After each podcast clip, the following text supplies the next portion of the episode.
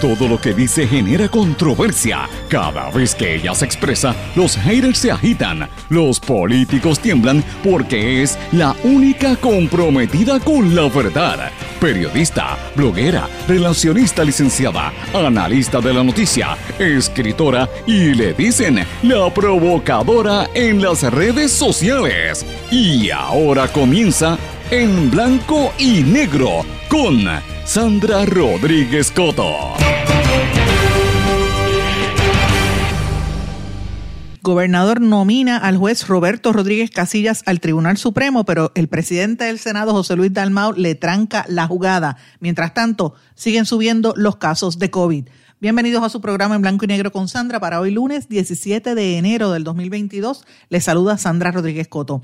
El caos que no admiten, ¿por qué no admiten que esto del COVID se está saliendo de control? La Omicron lo cambió todo, pero no lo quieren aceptar en el gobierno. De hecho, el gobernador Pierluisi niega que los hospitales estén a punto de un colapso, pero aseguró estar atento a, los recursos disponibles, incluyendo el personal de los hospitales, ante las cifras récord de pacientes recluidos con esta enfermedad y la merma en los trabajadores. Regresa la era del Jim Crow en el trato racista hacia Puerto Rico, esta vez por parte de la prensa independiente en los Estados Unidos y para hacerle un favor al FBI.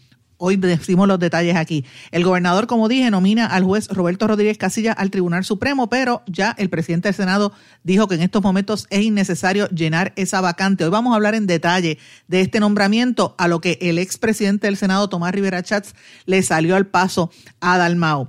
Pierluisi también anunció la designación de Gabriel Maldonado González como secretario del Departamento del Trabajo. Partido Popular en la Cámara de Representantes buscará eliminar la oficina del FEI Seguridad Pública y la Oficina de la Inspectora General. Mientras Raúl y Maldonado reaparece y le pide a Tatito Hernández que lo citen para testificar en contra del FEI. Al frente en encuesta Eduardo O'Neill para alcaldía de Guaynabo a una semana de la elección especial. El municipio de San Juan establece el Paseo del Arte en Río Piedras y hoy damos seguimiento a las noticias de los Estados Unidos, de Venezuela, Haití y Kazajistán, entre otros. Vamos a hablar de estas y otras noticias hoy en su programa en blanco y negro con Sandra. Este es un programa independiente, sindicalizado, que se transmite a través de todo Puerto Rico en una serie de emisoras que son las más fuertes en sus respectivas regiones, también a través de sus plataformas digitales, aplicaciones para dispositivos móviles y redes sociales. Estas emisoras son Radio Grito 1200 AM en Lares, 93.3 FM en Aguadilla. X61, que es el 610 AM y el 94.3 FM, Patillas, Guayama y toda la zona del sureste y este del país. WLRP 1460 AM Radio Raíces, La Voz del Pepino en San Sebastián y a través de la poderosa cadena WIAC que la componen WIAC 930 AM Cabo Rojo Mayagüez, WISA WISA 1390 AM en Isabela y WIAC 740 en la zona metropolitana. Vamos de lleno con los temas para el día de hoy. En blanco y negro con Sandra Rodríguez Coto. Bienvenidos a su programa en blanco y negro con Sandra. Muy buenas tardes a todos los que nos están sintonizando en cada punto cardinal de nuestro archipiélago caribeño. Muchísimas gracias por este apoyo y espero que estén bien comenzando una semana de mucha actividad que promete eh, esta semana con muchos, muchos eventos políticos y también con la situación del COVID que vamos a hablar en detalle en la tarde de hoy. Gracias también a la gente que nos sintoniza a través de las plataformas digitales y que nos escucha eh, fuera de Puerto Rico. Así que un saludo vaya hacia todos ustedes.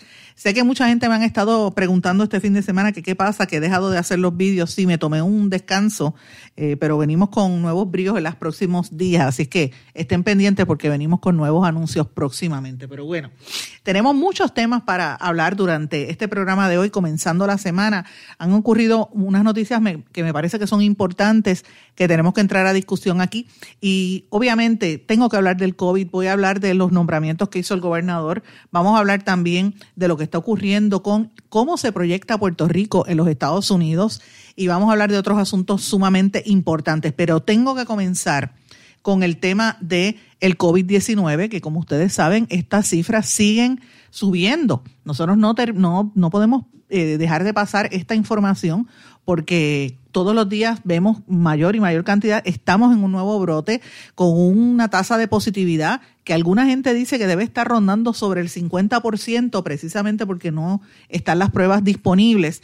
La cantidad aproximada, un poco más del 40 y 41 42% aproximadamente, si no me equivoco, pero venía desde el 36% que estuvo el Día de Reyes y ha venido subiendo consecutivamente prácticamente todos los días, al igual que la cantidad de personas que reportan muertos. El gobernador ha hecho unas declaraciones que vamos a oír más adelante, donde prácticamente trata de minimizarlo, pero ciertamente yo estoy bien preocupada y me imagino que ustedes también, como les dije, he tenido que estar guardada en estas dos semanas y es una desesperación eso de estar metida en la casa sin hacer nada. No estoy enferma, no di positivo ni nada, pero cerca de, mi entorno familiar hay varias personas que dieron positivo, así que he estado cuidándome y cuidándonos. Eh, y es horrible estar en esto, en, este lockdown eh, personal, por eso de cuidarse.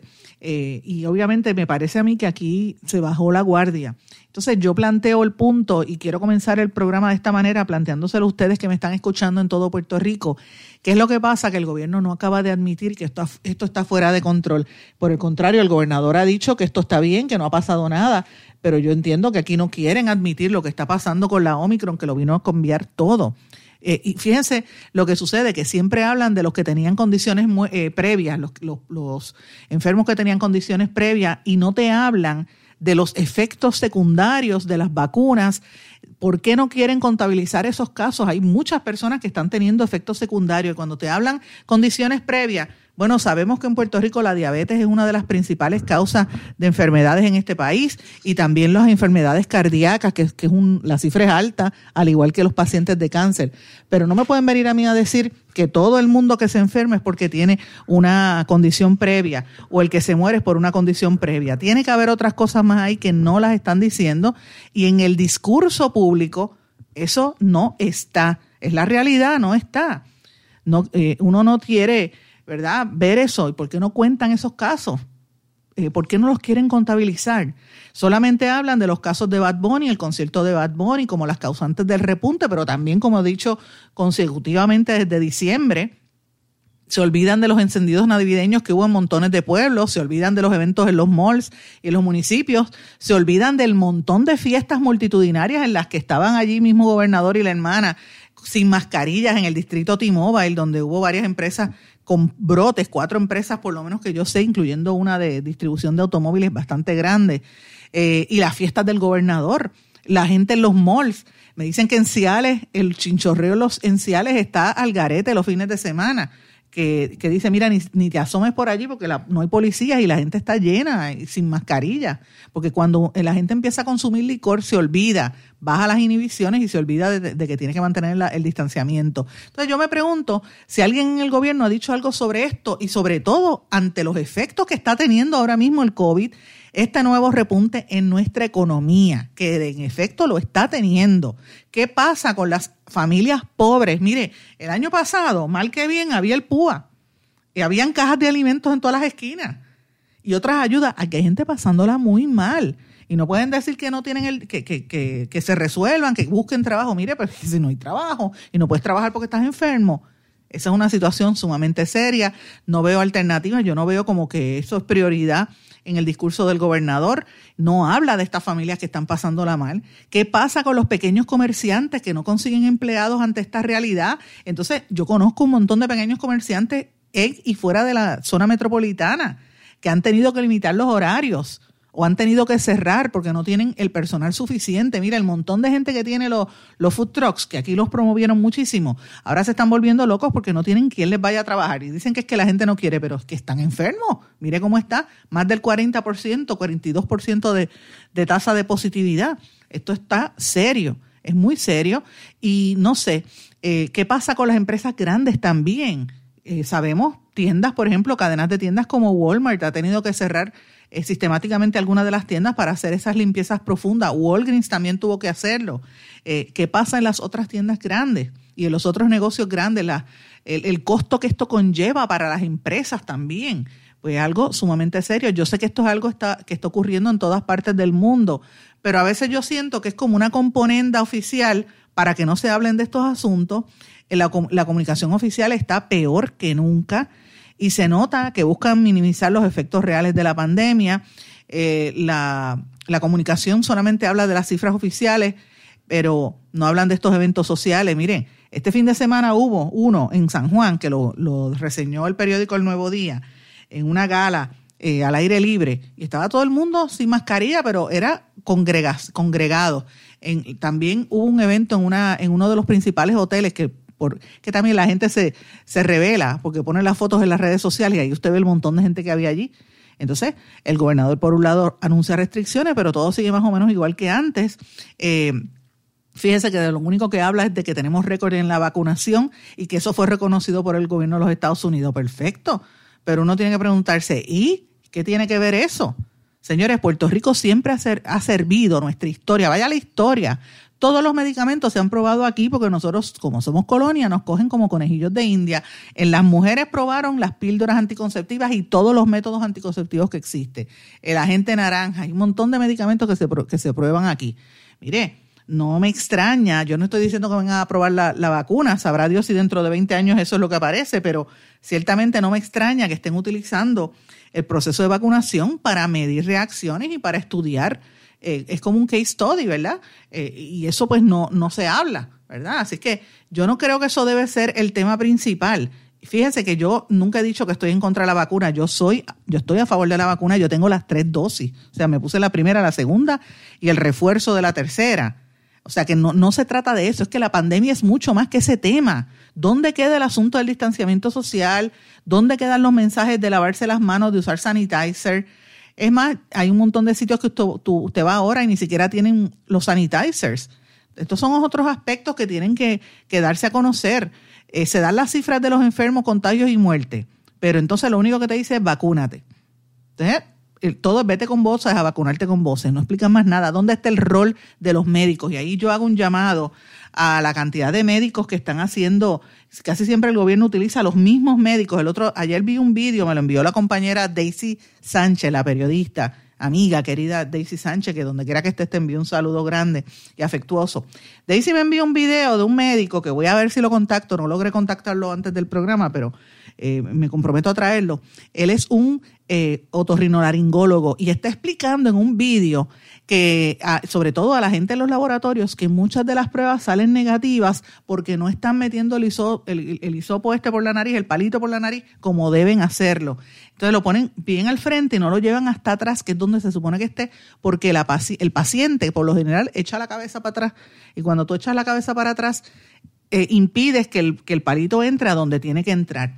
Y por eso las pruebas están saliendo en falsas. Y él está haciendo este, esta explicación buenísima. Y yo no había escuchado a nadie del Departamento de Salud hacer eso. Y aquí hay doctores como el doctor Nieves Garrastegui, que se está ganando más de 10 mil pesos al mes en un contrato por ser portavoz del Departamento de Salud.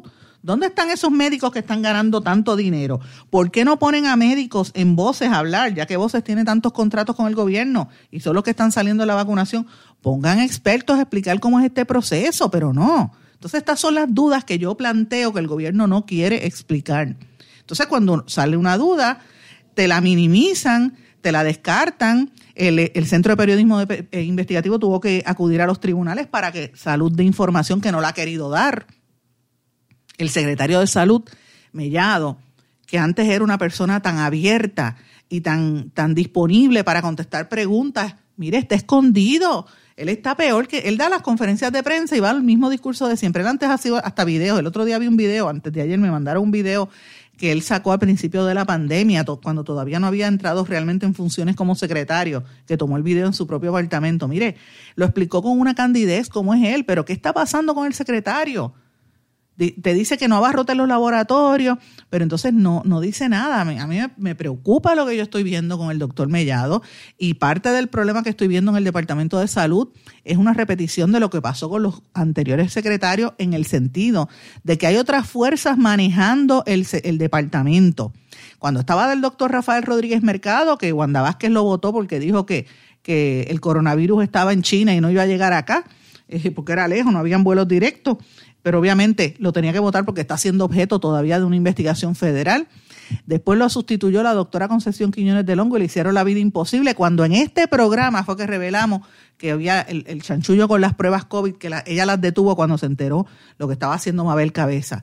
Después vino el doctor Lorenzo González, que muchas veces estuvo en este programa, pero tuvo también bastante dificultad con el manejo eh, de la operación diaria del departamento. Entonces llega el doctor Carlos Mellado, que venía a limpiar todo, y asignado a una serie de abogados externos, uno de los cuales son miembros del chat famoso de Telegram, que son los que están mandando, el mismo grupo de Ricardo Rosello, son los que están mandando en el Departamento de Salud, señores. Entonces, ¿cómo tú respondes en un momento donde hay brotes en 56 asilos de ancianos, muchos de los cuales están muriendo, la mayor parte de la gente que se muere son los mayores, y quien habla es de vez en cuando el, el secretario esperemos a ver que esto se enderece esta semana, esperemos a ver que la comunicación mejore, pero tienen que sacar esos abogados y entes externos a salud porque de lo que estamos hablando es de vidas humanas, no estamos hablando de dólares y centavos solamente. Aquí hay otras cosas más importantes. Esto fue lo que dijo el gobernador cuando habló de este tema, porque es que también el gobernador, después que nosotros hicimos unos planteamientos, yo publiqué una nota en mi blog con mucho de esto que estaba mencionando ahora, y se dio una dinámica en las redes sociales y el gobernador en la conferencia de prensa parece que aprovechó y reaccionó lo siguiente. Yo, todos los días hablo y tengo comunicación con el secretario de Salud sobre el tema del COVID, todos los días, no hay excepción. Este tema ocupa una parte significativa de mi tiempo. Eh, me consta que el secretario está en constante comunicación con los administradores de los hospitales en Puerto Rico. También me consta que aunque sí son momentos retantes y estamos vigilantes, eh, no, nuestros hospitales no están a punto de un colapso, ni nadie debe estar pensando eso. Están atendiendo a los pacientes que llegan. Sí, vamos a estar bien pendientes en estas próximas dos semanas. Eh, anticipábamos un, un alza en las hospitalizaciones. El número también lo anticipábamos y puede ser que continúe en alza en estos próximos días, pero otra vez vamos a estar bien vigilantes. Eh, y de igual manera, todo el tiempo estamos velando cuáles son los recursos disponibles, eh, incluyendo el personal. Así que lo seguiremos haciendo y vamos a tomar todas las medidas que tengamos que tomar para evitar lo que tú mencionaste en la pregunta, que sería un colapso de los hospitales o que estén comprometidos. Hasta el día de hoy no lo han estado, no hemos tenido, gracias a Dios, y nuestras medidas eh, colapso alguno en nuestros hospitales. No anticipo que se va a hacer el caso, pero otra vez no descarto tomar medidas adicionales de ser necesario. Pero otra vez, eh, lo que esperamos es que puede haber, continuar el alza por un tiempo adicional, tanto a nivel de casos positivos como de hospitalizaciones, pero va a llegar el momento, yo espero antes de que concluyan las próximas dos semanas, en el que vamos a ver entonces eh, una baja una baja es sostenible, consistente. Eso ha sido así en todas las demás jurisdicciones que han enfrentado el embate de la variante Omicron. No debe ser diferente en Puerto Rico. Estamos tomando múltiples medidas.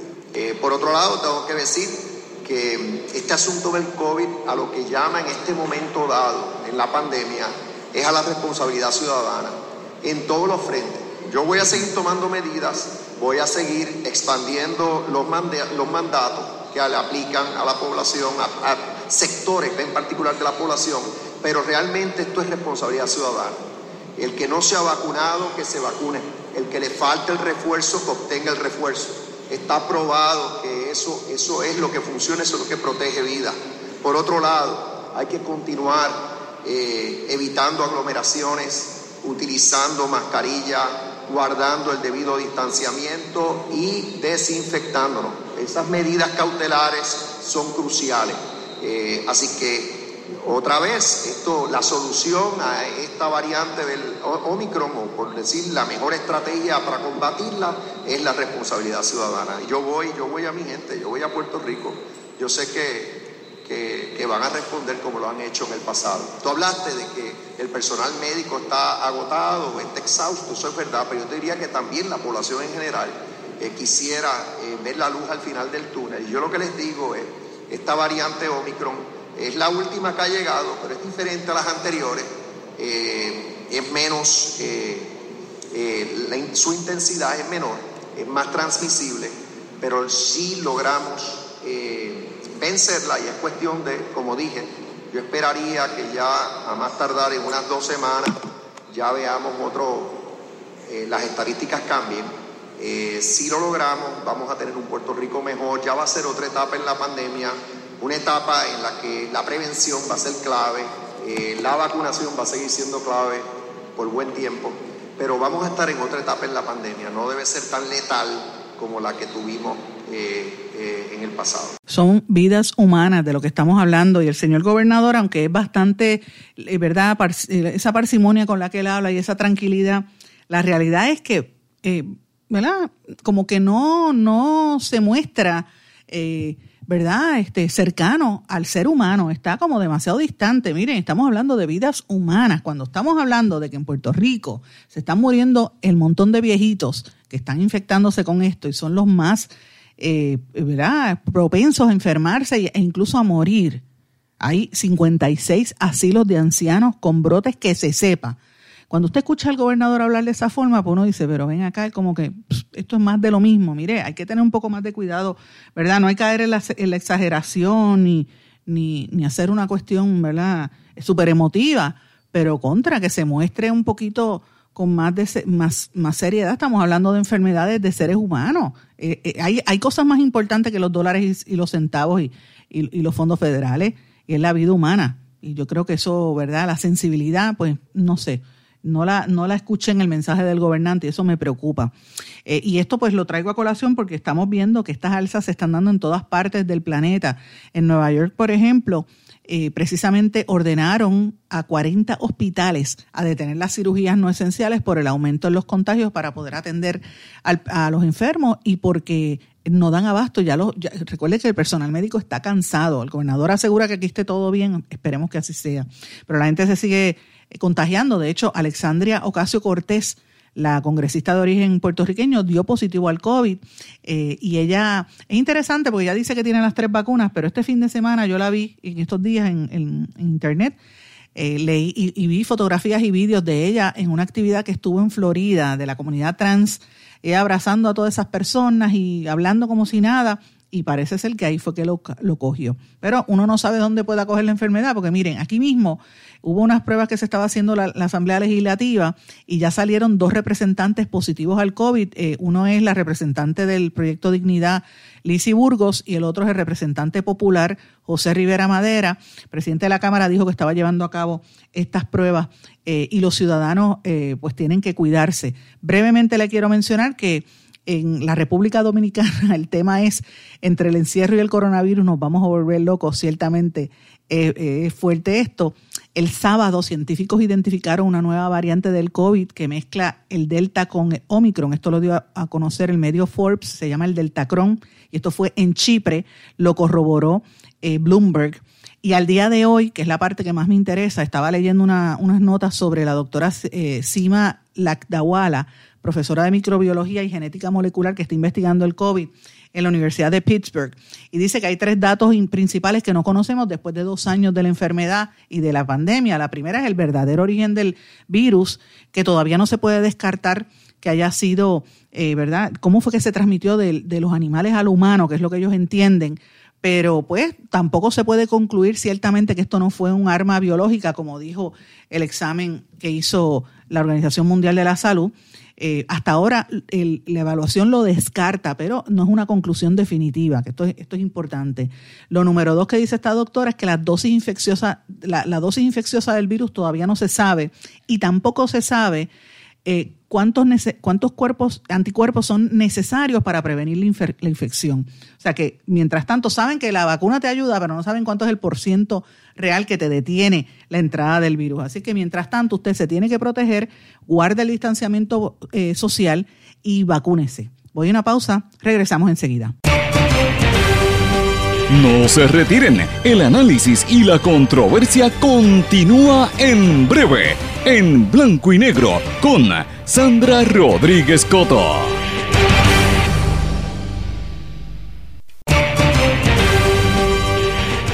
Y ya regresamos con el programa de la verdad, en blanco y negro, con Sandra Rodríguez Coto. Regresamos en blanco y negro con Sandra. Bueno, quiero hablar de lo que yo veo que es el regreso a la era de Jim Crow en el trato racista hacia Puerto Rico. Esta vez de parte de la prensa independiente de los Estados Unidos para hacerle un favor al FBI. ¿Y qué yo me refiero con esto, señores? Vamos a empezar por partes. ¿Qué es, eso de la era de Jim Crow? Jim Crow era un, personaje, una caricatura que se hizo en el año 1800 eh, para satirizar todas las políticas populistas que había hecho el entonces presidente de los Estados Unidos, Andrew Jackson. Y un personaje, ¿verdad? Un, eh, ponían a un actor blanco, como era en esa época, se, pintaba la cara de negro y se burlaba de los negros en los Estados Unidos eh, y lo hacían, es uno de los, de los insultos peores. Y esto coincidió con una serie de leyes que se hicieron sobre todo en los estados del sur de los Estados Unidos eh, por, eh, promulgadas por las legislaturas estatales blancas que eran dominadas en aquel momento entre el 1876 hasta el año 1965. Eran las leyes dominadas por los demócratas que promulgaban la segregación racial en todas las instalaciones públicas por mandato de ley eh, bajo el lema de separate but unequal, but not equal, separados pero, pero iguales, que se aplicaban a los estadounidenses, ¿verdad? Eh, y de facto era en un sistema racista y era cuando estaba la segregación, sobre todo en los años 50 y, obviamente eh, los blancos no, se no, aceptaban lo que pasó a, principio de este proceso, que fue cuando hubo, ¿verdad?, la, la abolición de la esclavitud y los negros se convirtieron en, en burla para todo esto y todas las leyes se hacían de tal manera que, que, por ejemplo, los negros no podían entrar por la misma puerta, no podían estar en las mismas escuelas, eh, iban a un baño, tenían que entrar por atrás, ponían unas este, fuentes para tomar agua, los blancos iban a un lado, negros, indios y puertorriqueños en otro, porque era así, yo he visto las fotografías, el que diga esto, pues mire, esa es la realidad de la historia de los Estados Unidos y tan reciente como el año 1965 eh, hasta ahí estuvo, hasta que empezaron a hacer la, ¿verdad? los movimientos de derechos civiles y, empezaron las leyes a nivel federal, eh, por ejemplo, el Brown versus Board of Education, que permitió la, la desegregación racial, eh, y la Ley de Derechos Civiles de 1964 y la Ley de Derecho al Voto del 65 que derogó muchos de esos estatutos. Entonces le estoy planteando este contexto para que usted entienda cuál es la parte de la historia reciente de los americanos y parte del trato hacia Puerto Rico de los americanos, porque de hecho en John Jay College, la Escuela de Derecho de Estados Unidos, eh, el, Departamento de Estudios Africanos y de Estudios Latinoamericanos y Latinos ha venido eh, analizando esta situación y cuál es el legado de estas políticas de colonialismo, racismo eh, en, la aplicación en Puerto Rico, ¿verdad? Y cómo ellos dicen que, que muchas de esas prácticas racistas se mantienen al tratar a, los puertorriqueños como si fuéramos otros diferentes, separados de los, de los estadounidenses, aunque tengamos la misma ciudadanía. Es lo mismo que le hacían a los negros en los años 60, ¿verdad? En los Estados Unidos. Pero señores, ese trato yo lo estoy notando un poco en la cobertura mediática de los Estados Unidos hacia nosotros. Eh, el, enfoque, ¿verdad? La noticia siempre busca lo que sea lo espectáculo, lo, lo, distinto, lo novedoso, lo que sea chocante, eh, pero siempre se proyecta los aspectos un poco negativos de Puerto Rico. Y esa ha sido mi preocupación en todo este proceso, cómo predomina pues las tragedias, que eso es noticia en cualquier lugar, como fue el huracán María para acá, la crisis económica con toda la cobertura internacional, particularmente de los mercados de, de, valores en los Estados Unidos, la, prensa financiera, eh, los terremotos, pero más recientemente con el tema de la corrupción. Y aquí ha salido un reportaje del medio, eh, medio independiente Full Measure con la presentadora Cheryl Atkinson, que describe a Puerto Rico como uno de los lugares más corruptos del planeta. Yo quiero que ustedes sepan que yo conversé con esa periodista largo y tendido por teléfono el sábado.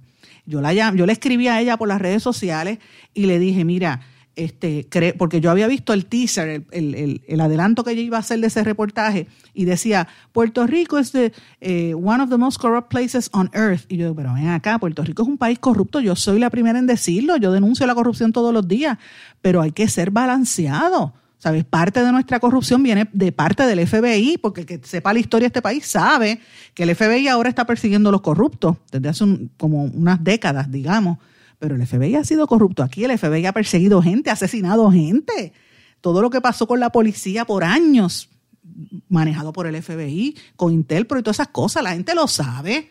Vamos a dejarnos de, de, ¿sabes? Vamos a ser balanceados. Decir que Puerto Rico es el lugar más, más corrupto del mundo. Mire, váyase a Washington, D.C., donde cogieron capeando al que era eh, alcalde de, eh, de, la ciudad, el, ¿cómo era que se llamaba él? Lo cogieron mm, mm, este, oliendo cocaína en vídeo y que los corruptos, o sea, váyase a la ciudad de Nueva York donde han habido montones de casos de corrupción en el pasado. O sea, por favor, yo veo este, este reportaje racista, utilizando esos mismos peyorativos que utilizaba las la leyes eh, Jim Crow para proyectarnos como si fuéramos unos salvajes.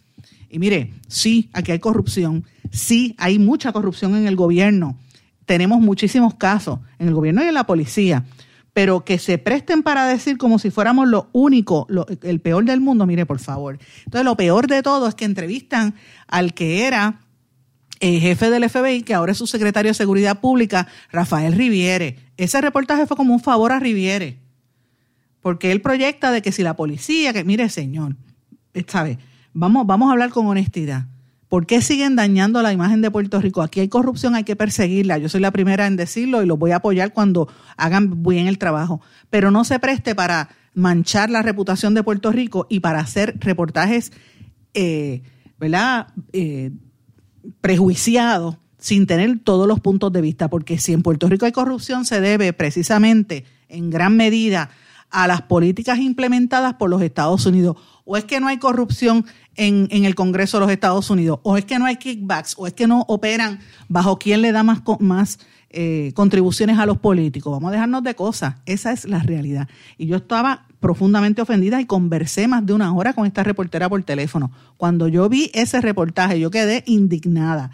Ciertamente, y yo digo, mira, nosotros tenemos que empezar a estar atentos a cómo se proyecta nuestro país fuera de aquí y hay que combatirlo y hay que escribir fuera de Puerto Rico y en inglés para que la gente sepa que no todo lo que dicen es cierto. Esa información, sí hay casos de corrupción, sí, Julia Kelleher, sí los de, de hecho me hizo caso porque ella en el reportaje no había mencionado, yo le dije, mira, los de FEMA, los acusados de FEMA en su mayoría eran americanos que vinieron aquí. Julia Kelleher la trajeron federales porque el gobierno Ricky Rosselló estaba nombrado todos por federales y se lo dije y esa, por lo menos lo mencionó pero no mencionó otras cosas en ese reportaje. Así que yo estoy totalmente indignada con lo que hizo esta reportera y, de verdad que es una, es una barbaridad. Yo como por un, ¿verdad? una deferencia profesional la llamé y le dije, mira, lo que yo te puedo ayudar te doy, le di datos por teléfono, le dije, búscate esta información, te falta este ángulo, pero tú sabes, es una cosa muy fuerte. Lo que me trae a otro tema, vamos a hablar de corrupción, pasamos ahora al gobierno. Señores, el gobernador nominó al juez Roberto Rodríguez Casillas al Tribunal Supremo de Puerto Rico. Eh, también coincide con la designación de Gabriel Maldonado González como secretario del Departamento del Trabajo. Eh, y esto es interesante, yo conozco a Roberto Rodríguez Casillas, lo he dicho públicamente, lo conozco hace muchos años, es un hombre extremadamente íntegro, es un ejemplo de superación y más que nada es una mente privilegiada, sumamente ética. Eh, y fíjese que yo lo he dicho públicamente, yo no tengo ningún problema en mencionar si alguien hace algo bien, eh, no me importa el partido político que sea, de la misma manera que si lo hace mal también lo voy a mencionar y no me importa el partido político que sea. Y Roberto Rodríguez Casilla es estadista, todo el mundo sabe que es PNP. Y, y si uno mira las ejecutorias de él en el panel que estuvo en el apelativo, eh, fue uno de los que falló a favor de Rosselló en el, en el caso de, de, ¿verdad? De los, ahora de los cabilderos y la gente lo podrá, lo podrá criticar, pero usted tiene que mirar el historial de este señor, que tiene un historial eh, sumamente serio, eh, que por lo general se, va, se, se, lleva, él decide por, por, por derecho, él no, él no decide por realmente motivaciones políticas, a pesar de esto que estoy mencionando del caso de Rosselló, que ustedes saben las críticas que yo le he hecho a ese ex gobernador, que para mí ha sido el más corrupto que hemos tenido en este país, y me, refiero a Ricardo Rosselló, casi le rompe el bueno, le rompió el récord a su papá, que era el más, el más corrupto en aquel momento, así que lo digo públicamente. Pero eso no significa que yo vaya a criticarlo a él. Yo, eh, a mí me parece que esto ha sido un acierto del gobernador Pierluisi. Eh, él lleva 24 años, este juez Rodríguez Casilla, ejerciendo como jurista y lo ha llevado a unos eh, estándares muy altos de justicia eh, y, de ética, fue juez municipal, juez superior y juez del Tribunal de Apelaciones y ha contado con el aval de todos los gobernadores porque fue incluso renominado por populares y por PNP. Este, Sila Calderón me parece que lo había renominado a él eh, como parte de la historia y me parece que es importante tener una figura como él. Quiero mencionar también que él tuvo un accidente que cayó de, un, de una grada, si no me equivoco, en una cancha de baloncesto y se fracturó las cervicales y quedó eh, eh, eh, ¿verdad? parapléjico, pero a pesar de eso siguió estudiando y es un gran jurista, o sea, él es un ejemplo de superación también importante para nuestro país. Esto fue lo que él dijo cuando lo anunció el gobernador. Me honra usted. Me han puesto importante. Gracias.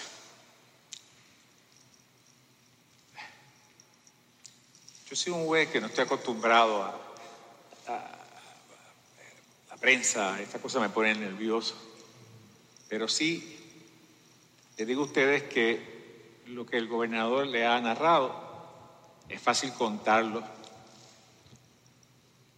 Soy un hombre ilusionado con la vida. Él estaba emocionado y tiene una carrera muy interesante. Vamos a estar oyendo bastante de este nombramiento porque eso va a estar en la palestra pública en estos días, sobre todo luego de que el presidente del Senado, José Luis Dalmau, se trancó y dijo, mire, esto es innecesario, es innecesario llenar la vacante y que se lo había dicho al gobernador que no debe estar nominando a nadie. Eh, y esto es interesante porque fíjense cómo Tomás Rivera Chats, que fue presidente del Senado, no se quedó dado, le dijo en las redes sociales al, al presidente de al actual presidente del Senado le dijo, hoy el gobernador Pierluisi anunció la designación de, el tribunal, ah, de un juez al Tribunal Supremo de Puerto Rico. El presidente del Senado, quien además es el presidente del Partido Popular, el compañero José Luis Dalmau, inmediatamente expresó que eso no es una prioridad. Bueno, a los legisladores populares les tomó casi un año confirmar un secretario de Estado y el de Educación no atendieron el nombramiento al Contralor de Puerto Rico y así dejaron sin atender decenas de nombramientos de jueces de instancia, fiscales, miembros de juntas, entre muchos otros. De igual forma, mucha legislación de administración que presentó el gobernador y otra de los propios legisladores de la Pava tampoco se atienden. Compañero Dalmau, dígalo como es. En la agenda legislativa popular no hay prioridades, ninguna. O sea, yo anticipo que en estas próximas horas vamos a estar viendo bastante polémica sobre esto. Me parece interesante eh, y, hay que estar atentos a las expresiones que vaya a hacer el presidente del Senado, que evidentemente está aquí en un tranque con el gobierno. Ojalá que no utilicen una, que no caiga de víctima un miembro de la judicatura tan serio como es Rodríguez Casilla. Sería lamentable porque eso sí, yo creo que si llega al Supremo, él y Estrella, y lo dije públicamente, lo reitero aquí, el juez Estrella hasta ahora es el mejor juez y merecía la presidencia del Tribunal Supremo.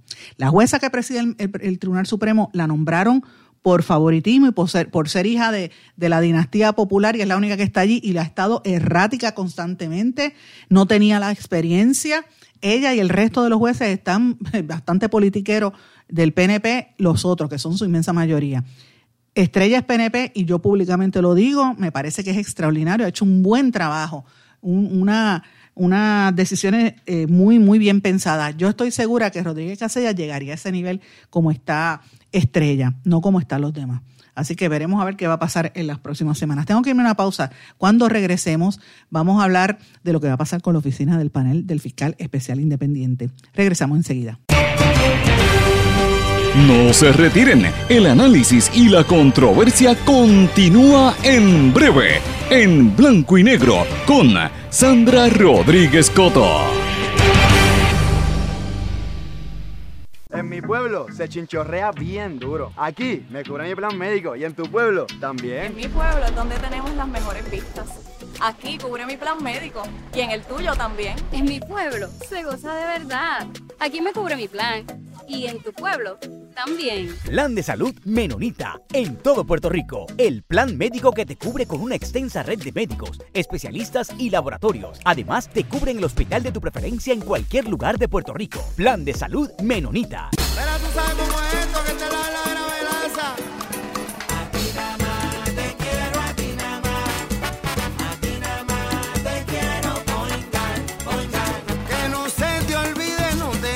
puedes olvidar.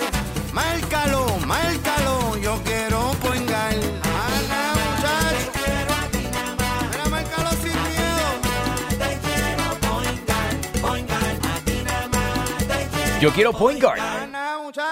Quítese el dolor de cabeza con sus obligaciones de contabilidad con los servicios que presta Villalba y Villalba Company. Directo, personal y con sensibilidad humana. Lo que se busque un verdadero asesor de contabilidad para todo tipo de servicio de contabilidad, pago de IBU, pago de nómina, informes trimestrales y anuales y otros. Ofrecen servicio directo personalizado. Villalba y Villalba Company. Para orientaciones, su teléfono el 939-336-5774. 939-336-5774. Y ya regresamos con el programa de la verdad en blanco y negro con Sandra Rodríguez Coto. Regresamos en blanco y negro con Sandra. Bueno, antes de irnos a la pausa hablábamos de cómo el presidente del Senado está prácticamente en todo se detiene, es una lentitud, claro, es rápido para montarse en un avión y salir volando y salir de viaje con, con el montón de, de, staff que viaja, ¿verdad? Presidente de Dalmau, pero a la hora de aprobar nombramiento, pues se le sienta encima. Mientras tanto, usted ve al presidente de la Cámara popular también, Tatito Hernández, como si estuviera en una contienda todos los días haciendo anuncios, enviando comunicados de prensa, haciendo conferencias de prensa eh, presenciales o virtuales.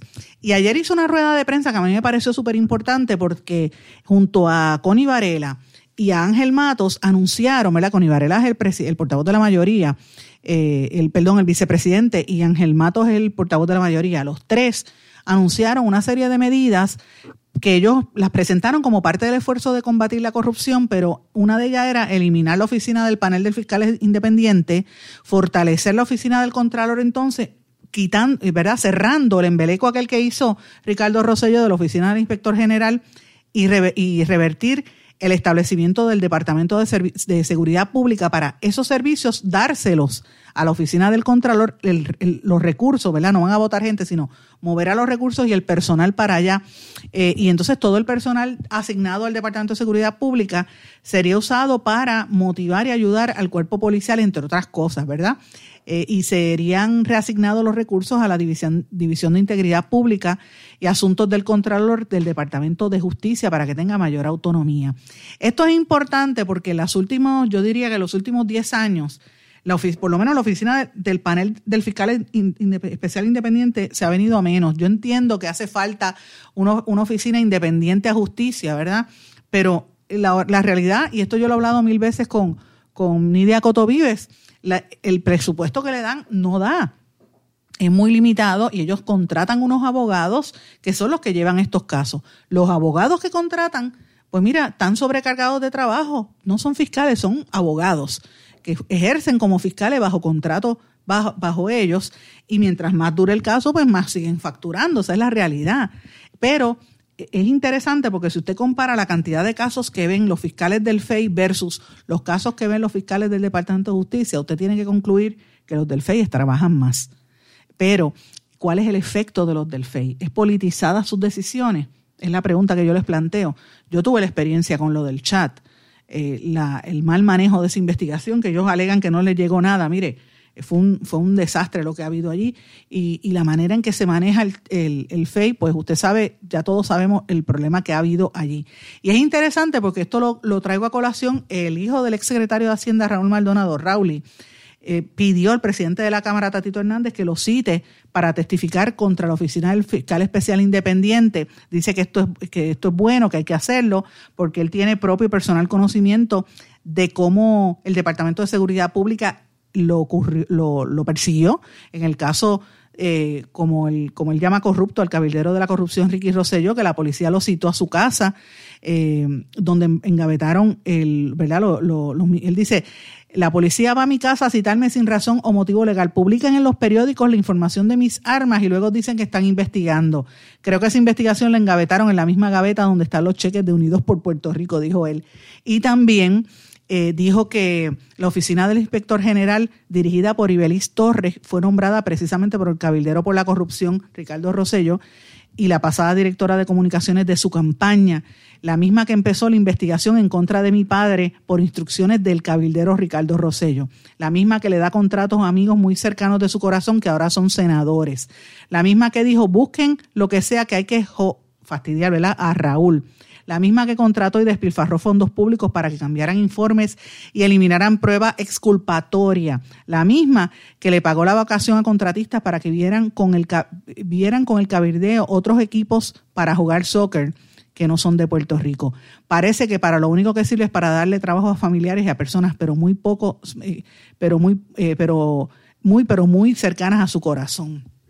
Esto es importante porque para que usted vea los nombramientos que hizo ese gobierno antes de irse del poder, que dejó plantado ahí en la oficina de, de inspección general, en la oficina de subastas también, a gente amarrada a estos poderes, que son los que están traqueteando. Así que veremos a ver lo que va a decir Raúl y Maldonado en estas vistas públicas, porque me parece súper importante esas declaraciones que ha hecho y, me imagino que lo van a citar, porque estoy casi segura que lo van a citar en ese proceso. En otras noticias, también importante, quiero destacar el periódico El Vocero da a conocer una, una encuesta que hace los amigos de Gator International. Y digo amigos porque constantemente ellos me proveen a mí información para encuestas sobre medios y de hecho publiqué a fin de año el resumen anual con las tendencias y la verdad cómo era la audiencia en los medios, que es un estudio que hace Gator todo el tiempo. Eh, así usted lo puede buscar en mi blog y si a usted le interesa tenerlo completo, yo le puedo hacer llegar por correo electrónico el email con, un documento en PDF donde tiene, son más de 60 páginas, es un, casi un libro, se lo puedo hacer eh, con mucho gusto, se lo hago llegar, me puede escribir a, en blanco y negro con Sandra arroba gmail.com y le hago llegar ese estudio. Pero esa firma hace infinidad de estudios de mercado y hace encuestas también políticas. Está haciendo una encuesta política en Guainabo y resulta que Héctor, el hijo de Héctor O'Neill, Edward O'Neill, aparece el, como el favorito en la contienda. Eh, y luego de él, él sale con creo que es con 56, casi 60% de los votos a favor. La segunda más cercana, lo que tiene es como un 15%, que es Dana Miro, la hija de, de Eddie Miró, que evidentemente ella ha hecho la campaña, todas las fotos de Dana Miró es ella con su papá y su mamá, y dice que la mayor parte de la gente que la está respaldando eh, son gente de 64 años. También aparece en tercer lugar Pipe Abreu, Julio Pipe Abreu, que es un ingeniero, que es el presidente de la Asamblea Legislativa, eh, y tiene un 11% de respaldo según la encuesta. Ricky Aponte obtuvo un 3% y la doctora eh, Marigdalia Ramírez un 2%. Esto es interesante porque, ¿verdad? Marigdalia es una desconocida para el pueblo. Eh, Ricky Aponte, los que trabajan en el municipio lo conocen.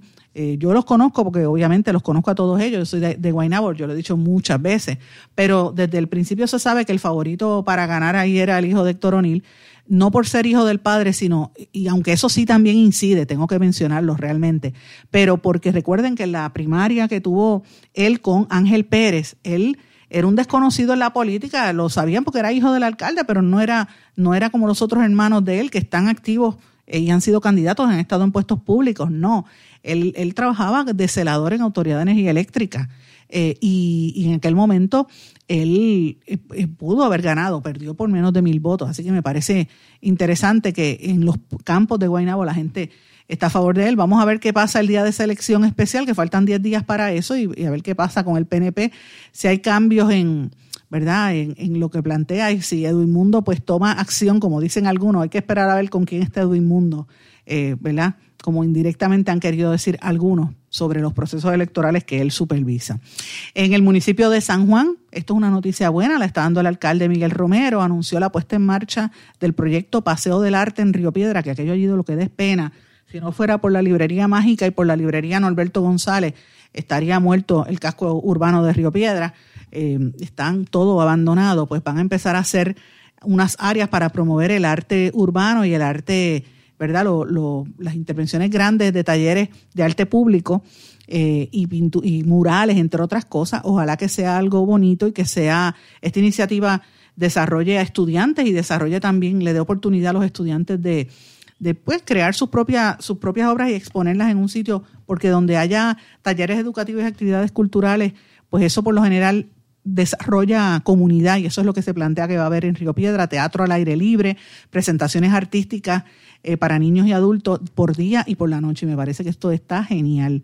Ya en esa región donde están las, librerías, pues siempre hay algo. Así que creo que es una buena noticia. Veremos a ver cómo opera eso en los próximos meses.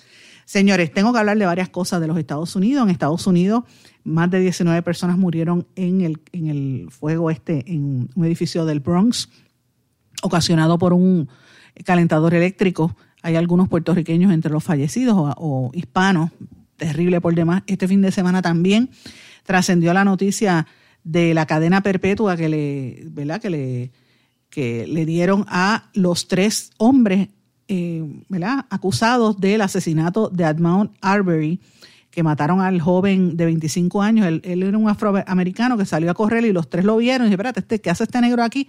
Y lo persiguieron para lincharlo públicamente. Pues mira, cadena perpetua para los tres hombres ya. Y ese fue un caso que conmovió y provocó muchas protestas. Eso fue antes de lo de, de, lo de George Floyd. Eh, me parece interesante también destacar que en el estado de Iowa en el, en el Senado, el liderato republicano prohibió la entrada de periodistas al, hemiciclo, como, está, como hacía Tomás Rivera Chats, que cerraba las gradas, pues hizo lo mismo para que la prensa no pueda cubrir lo que toman, las decisiones que toman allí en el Senado. Esto es inconstitucional y yo me imagino que esto va a tener repercusiones. Y mientras tanto, mis amigos, la noticia que he estado dándole seguimiento desde la semana pasada eh, ustedes saben lo que habíamos hablado, los disturbios que hubo coincidiendo con el 6 de enero, pero no en Estados Unidos, sino en, en Kazajistán. Pues el gobierno de Rusia está diciendo ahora, el embajador de Rusia en los Estados Unidos, Anatoly Antonov, hizo un llamado a todas las fuerzas democráticas a que ayuden a Kazajistán y dice que estos disturbios ocurridos allí surgen después de la huida de Estados Unidos de Afganistán, porque esto ha propiciado que se propaguen ideas extremistas en toda esa región. Dice que ha sufrido el ataque, uno de los ataques eh, más, radicales peores. Miles de yihadistas y merodeadores intentaron socavar el orden constitucional, utilizan armas contra los civiles, siguen infligiendo daño en propiedad pública y privada. Y dice que todo esto está ocurriendo tras la huida de Estados Unidos de Afganistán y el rápido desarrollo de las ideas extremistas en la región. Esto es serio, eh, que lo planteen los rusos. Eh, y obviamente esto coincide con lo que pasó, lo difícil que se le hizo a los Estados Unidos es restablecer el orden y, ahora todo este proceso para encauzar y procesar criminalmente a los que atacaron al Congreso. Así que imagínense qué, qué podrá estar ocurriendo en ese país. Así que me parece fuerte. Y que Rusia esté interviniendo, pues nosotros tenemos que estar pendientes a eso, porque si pasa cualquier cosa, los soldados que mandan son los puertorriqueños. Así que hay que estar siempre atentos a lo que pasa en otras partes del mundo. Este fin de semana hubo, han habido muchos terremotos también en diferentes partes. Hubo uno en China, eh, y esto el Global Times en la provincia de Qinghai reporta que fue de 6.7 grados y tumbó parte de la gran muralla china después de ese terremoto muy fuerte. Esa muralla eh, tiene Además de eso, tumbó sobre 217 viviendas, pero la muralla china pertenece a la dinastía Ming del año 1368 al 1644. Señores, en Haití la situación sigue muy fuerte. Secuestraron a tres agentes de seguridad del presidente del Senado de Haití. Los secuestraron el día de ayer. Eh, tres de sus agentes de seguridad fueron secuestrados en medio de tensiones policíacas políticas entre el Ejecutivo y el Legislativo. Fueron secuestrados por una banda armada que solicita un rescate de 5 millones de dólares. Miren esto. Eh, la situación está muy fuerte. Y en Venezuela, y esto me parece que es importante también, la oposición venezolana logró un triunfo simbólico al ganar las elecciones a la gobernación de Barinas, el estado natal de Hugo Chávez. La oposición logró, eh, eso fue ayer, ese triunfo político que tiene un gran simbolismo porque conquista el estado natal del fallecido mandatario eh, eh, Hugo Chávez, el candidato de la coalición Mesa de Unidad Democrática, Sergio Garrido, se impuso con un 55.36% de los votos al aspirante del oficialista Partido Socialista Unido de Venezuela, Jorge Arreaza quien obtuvo solamente un 41%. Esto es interesante porque estamos viendo cambio en la estructura política en Venezuela. Señores, quería darle un panorama de los temas más importantes comenzando la semana. Esta semana venimos con informaciones nuevas y con investigaciones. Esté atento. Muchísimas gracias a todos y nos volvemos a ver aquí mañana en blanco y negro con Sandra. Que pasen todos. Muy buen día. ¿Se quedó con ganas de más? Busque a Sandra Rodríguez Coto en las redes sociales o acceda a en blanco y negro.blogspot.com porque a la hora de decir la verdad solo hay una persona en la cual se puede confiar. Sandra Rodríguez Coto en blanco y negro.